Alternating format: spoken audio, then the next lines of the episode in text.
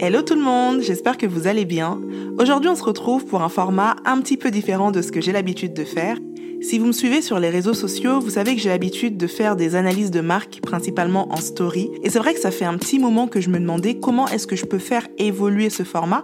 Parce que c'est vrai que ben, les stories, ça dure que 24 heures. Et je voulais un format qui soit un petit peu plus pertinent pour ces analyses, si vous avez envie bah, de revenir dessus, de les réécouter ou de les relire. Donc, vous pourrez désormais trouver quelques analyses. Je ne promets pas de toutes les faire en podcast. Mais en tout cas, voilà, certaines analyses seront désormais disponibles au format podcast et également sur mon blog pour ceux qui préfèrent lire. Comme ça, ça vous permet, voilà, de profiter un peu plus longtemps de ces analyses de marque. Et puis moi, ça me permet aussi de me dire, bah voilà, j'ai un format qui va durer un peu plus dans le temps.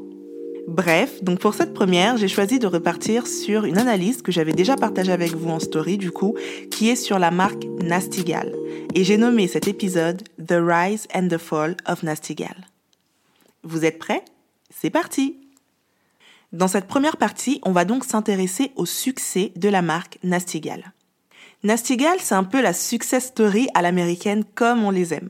Entre storytelling et histoire incroyable, la vie de Sofia Amoruso, la fondatrice, est digne d'un film. Je crois d'ailleurs qu'elle a eu une série sur Netflix, mais qui s'est arrêtée à la première saison et qui retraçait son parcours. Tout a commencé en 2006 à San Francisco. Sophia, c'est un petit peu euh, la meuf rebelle de 22 ans qui enchaîne les petits boulots et qui finalement ne sait pas trop ce qu'elle va faire de sa vie.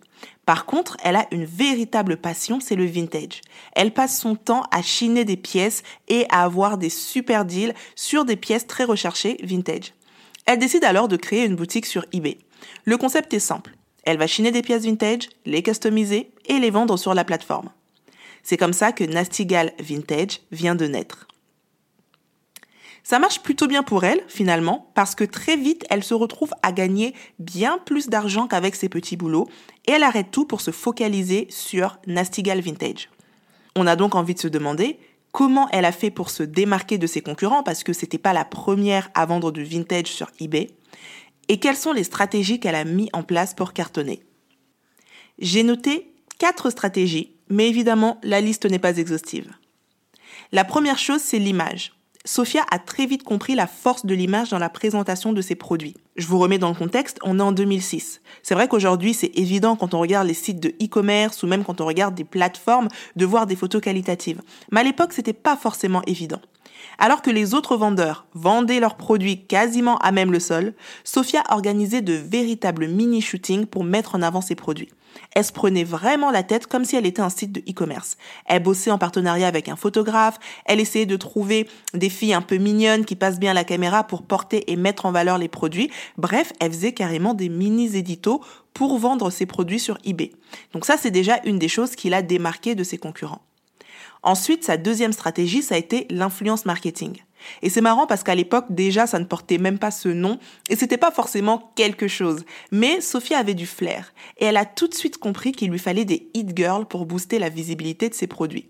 Mais on s'entend, vous êtes une jeune marque, vous allez aller contacter une fille qui a énormément de followers sur MySpace, parce qu'à l'époque, tout se passait sur MySpace, et je sais que les plus anciens d'entre nous, vous savez de quoi je parle. Donc du coup, en tant que petite marque, elle savait pertinemment que quand elle allait contacter ces filles-là, bah, elles n'allaient pas forcément lui répondre. Alors ce qu'elle a fait, c'est qu'elle a eu une idée plutôt ingénieuse, et elle le raconte dans son livre Girl Boss.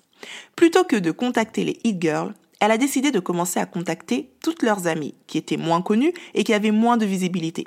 Elle leur donnait des pièces, elle faisait des shootings avec elles. Bref, un moment donné, ce qui s'est passé, c'est que toutes les filles autour de ces hit girls portaient du Nastigal. Ben du coup, les fameuses hit girls, elles ont commencé à se dire, mais attends, c'est quoi cette marque que tout le monde porte? Et c'est ainsi que elles aussi ont voulu porter du Nastigal. C'est comme ça donc que Sophia s'est fait une communauté sur MySpace et qu'elle est devenue amie avec les filles les plus en vue qui mettaient en avant en permanence ses produits.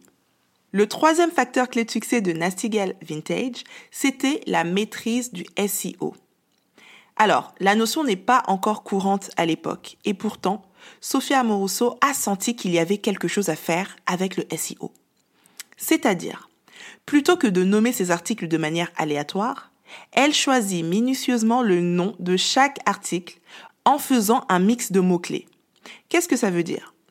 Par exemple, plutôt que de nommer sa robe la robe Elia, elle va nommer sa robe robe vintage à poids longueur midi. Elle veille ainsi à utiliser le vocabulaire qu'utilisent ses clients afin d'être retrouvée facilement sur les moteurs de recherche de eBay. Et en plus de ça, elle ne créait pas ses vêtements au hasard. Elle analysait constamment les mots-clés les plus recherchés pour trouver des pièces, les customiser ou même créer des pièces qui correspondent à ces mots-clés. Super smart. Donc elle avançait pas du tout au hasard. Elle essayait à chaque fois de repérer la demande, de répondre à cette demande en étant hyper smart dans les mots qu'elle va utiliser et en pensant référencement SEO. Enfin, le quatrième facteur clé de succès que j'ai choisi de partager avec vous, c'est donc une maîtrise de sa cible. Sophia avait une parfaite connaissance de sa cible. Elle savait qui elle touchait, les millennials, et elle savait où les trouver, sur MySpace. Elle raconte d'ailleurs dans son livre qu'elle passait des heures à ajouter des gens sur MySpace, mais pas n'importe qui, hein. uniquement un certain type de filles qui vivaient dans un certain type de ville. En clair, son client idéal. Très vite, elle s'est constituée une grosse communauté sur MySpace remplie de potentiels clients. Ben, du coup, dès qu'elle annonçait qu'elle avait de nouvelles pièces sur la plateforme, ben, ses potentielles clientes allaient sur la plateforme et ça lui faisait tout de suite un boost de vente. Cette grosse communauté l'a également aidée quand elle a décidé de quitter eBay et de créer son propre site parce que du coup, bah, elle avait une fanbase qui l'a suivie.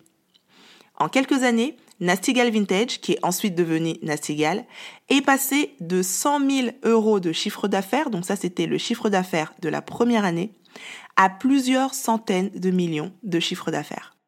Et pourtant, l'histoire s'est soldée par une faillite et un rachat par Boo pour seulement 20 millions de dollars. Et là, je sais que vous vous demandez, mais que s'est-il passé? Comment on a pu passer d'une entreprise florissante, mais vraiment florissante, qui fait des centaines de millions de chiffres d'affaires, à une faillite et un rachat pour seulement 20 millions? Parce que oui, 20 millions, ça peut paraître beaucoup, mais il me semble qu'un an ou deux ans avant le rachat, on était à presque 300 millions de chiffres d'affaires. Donc qu'est-ce qui s'est passé? Et ce sera donc le sujet de la partie 2 de cette analyse. Si vous avez aimé cet épisode, n'hésitez pas à me laisser 5 étoiles et un petit avis sur Apple Podcast, ça me fera extrêmement plaisir de vous lire. Quant à moi, je vous dis à très bientôt pour un prochain épisode et en attendant, prenez soin de vous.